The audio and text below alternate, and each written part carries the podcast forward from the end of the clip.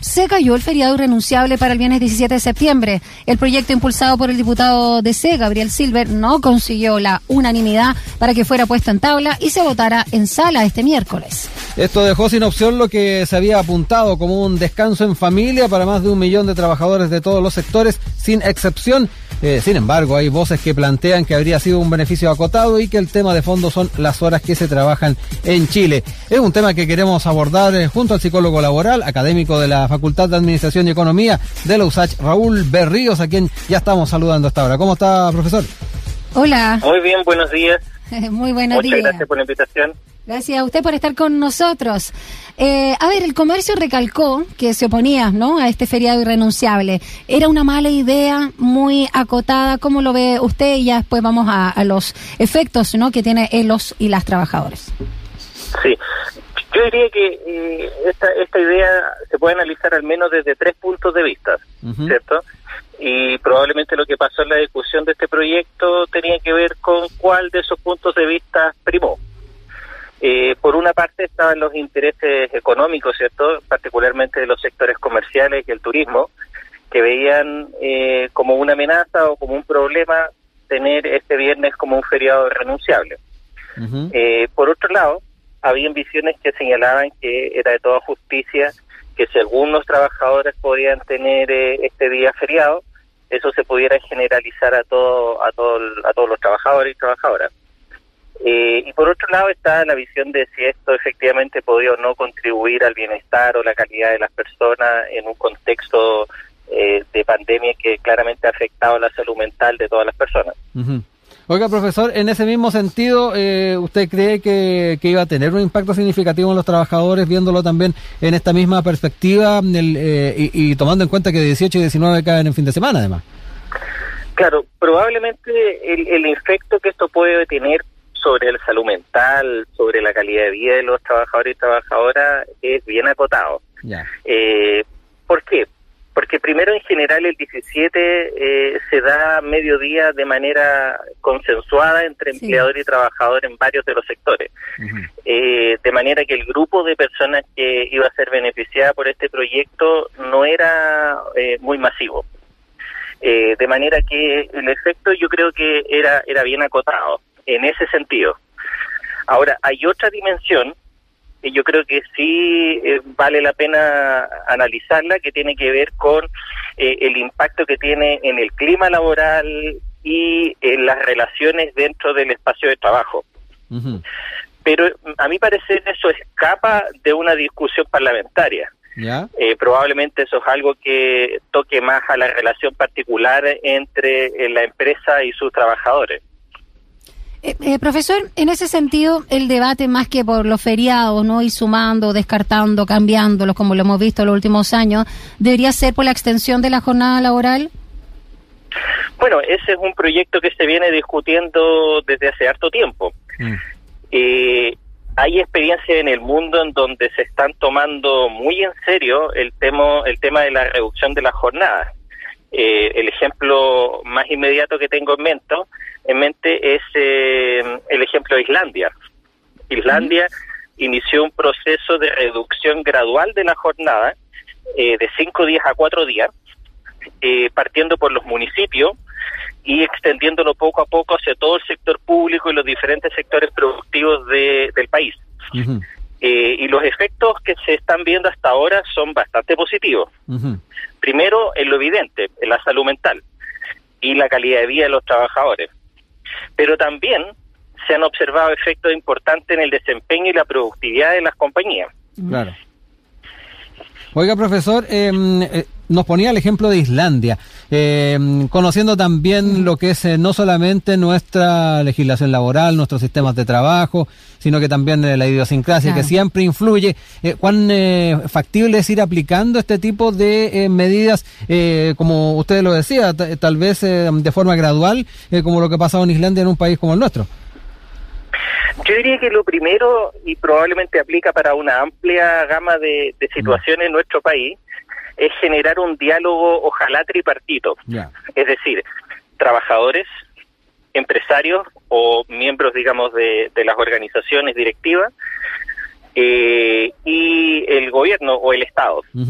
eh, en la medida en que se abran puentes de diálogo, se pueden encontrar soluciones para abordar este tipo de situaciones. Lo evidente es que nosotros en Chile trabajamos muchas más horas quizás de las que deberíamos. Mm. Cuando uno observa la productividad del país, los indicadores que entrega el Banco Mundial y otro tipo de agencias extranjeras, es bien evidente que nuestra productividad es más bien pobre. Eh, y la pregunta es si eso tiene que ver necesariamente con el desempeño de las personas o que, por ejemplo, nuestros modelos de negocio, la manera en que producimos valor, es un poco anticuada y no permite generar más riqueza.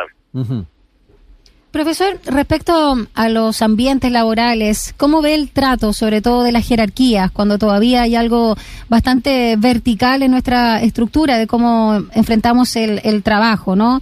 Está esto de, no sé si la palabra es engañar, pero tener ciertas mentiras, ¿no? Con los jefes o jefas, de sacar eh, la vuelta según los otros, de no decir, de ser poco asertivo, no decirle realmente lo que lo que piensa y no conformar realmente lo que es un equipo. Hay mucha gente que se hace coaching y todas esas cosas de, de lo que es trabajar en equipo, pero en la práctica todavía siento yo que nos queda como poncho.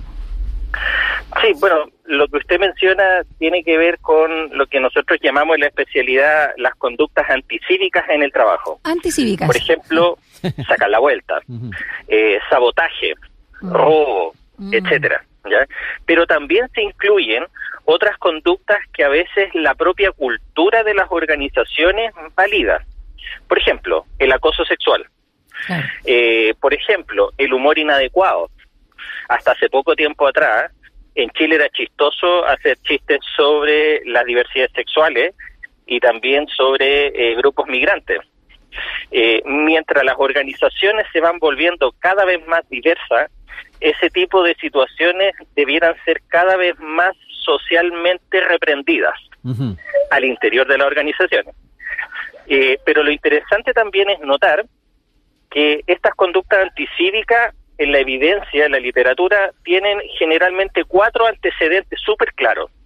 Primero, la cultura, lo que yo le decía, ¿cierto? Condiciones de trabajo culturales que sostienen malas prácticas. Por ejemplo, tratarse con garabatos. Mm. El segundo elemento que es importante tiene que ver con situaciones de injusticia laboral. Eh, y esto es bien importante porque la justicia dentro de la percepción de los trabajadores es un driver o es un motivador súper importante. Finalmente lo que nosotros decimos es que cuando las personas incurren en conducta anticívica, lo que están haciendo no es meramente, vamos a ponerlo en estos términos un poco infantiles, eh, portarse mal, ¿ya? sino que tienen motivaciones que están desviadas de los intereses organizacionales. Eh, y eso generalmente puede ocurrir porque la gente siente que está siendo tratada injustamente. Mm. ¿Por qué la gente siente que está siendo tratada injustamente? Porque los procesos de evaluación de desempeño son poco claros, son poco transparentes, no han sido bien consensuadas al interior de la organización los mecanismos o los instrumentos para evaluarnos y también tiene que ver con cómo las organizaciones eh, manejan las relaciones internas. Mm. Eh, los casos, digamos, de, pituto eh, o estas prácticas que a veces se describen tan chilenas, son parte de toda la cultura y todas las organizaciones. y el tercer elemento importante en las conductas anticívicas son los conflictos, particularmente los conflictos con el jefe. Es decir, tener un problema interpersonal con el jefe generalmente se asocia a la aparición de ciertas conductas anticívicas.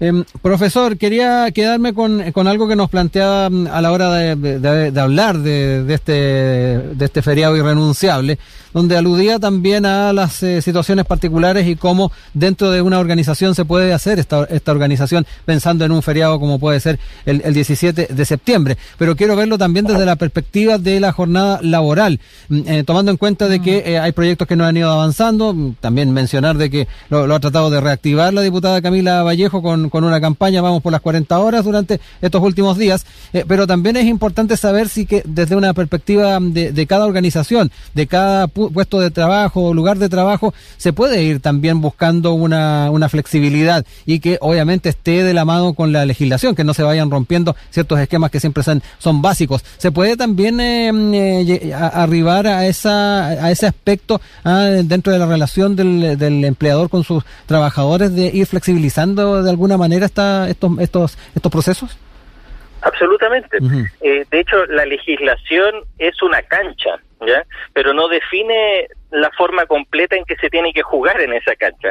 Y ahí yo diría que las organizaciones, eh, las agrupaciones de organizaciones, ¿cierto? Eh, las organizaciones productivas, así como también los sindicatos, quizás debieran ver en el rechazo de este proyecto una oportunidad para sentarse a conversar. Yo diría que este país ganaría mucho en términos productivos y también en calidad de vida para los trabajadores en la medida en que estos grupos de intereses se sienten a conversar. Por ejemplo, eh, sería interesante ver en qué medida, producto del fracaso de este proyecto, eh, las organizaciones son capaces de conversar con sus trabajadores y llegar a acuerdos respecto de qué es lo que podría pasar el viernes. Ajá. ¿Sí? Claro. Aún hay tiempo. Aún hay tiempo, siempre hay tiempo para conversar. El profesor Berrío, para terminar, quiero preguntarle también eh, cómo ve eh, este debate en torno a que el gran comercio cierre a las 19 horas, ¿no? Y que se generen otros hábitos de compra, por ejemplo, ya que se modificaron también con la pandemia, en pos de la calidad de vida de las personas que trabajan en el gran comercio, sobre todo en el retail. Absolutamente. Eh, la compra es un hábito. Eh, uno va al supermercado determinados días en función de ciertos hábitos. De manera que en la medida que se haga paulatino eh, es posible incorporar nuevos hábitos. Por ejemplo, hay países eh, como España en donde el domingo no funciona el comercio. Y la verdad, nadie se queda sin comer, todos pueden comprar con anticipación el pan o lo que necesiten, digamos. Eh, de manera que yo creo que es posible eh, generar ajustes que mejoren eh, las condiciones de los trabajadores del comercio. Por ejemplo, reduciendo la hora de cierre. Particularmente ahora, cierto que hay ciertas oportunidades para poder generar esta flexibilidad. Perfecto. Bueno, eh, queremos agradecerle al psicólogo laboral académico de la Facultad de Administración y Economía de la Universidad de Santiago, Raúl Berríos, por haber estado con nosotros, haber analizado no solamente las implicancias de este rechazo del feriado irrenunciable, sino que siempre ¿ah? buscar alternativas, eh, buscar también soluciones y propuestas para que eh, si en forma amplia no se puede llegar a esto, tratar de buscar dentro de cada organización alguna alternativa que sea conveniente para todos. Nunca es tarde para conversar, como dice el profesor. Sí. Muchas gracias, que esté muy bien. Muchas gracias por la invitación. Lindo día. Chao. Que esté muy bien.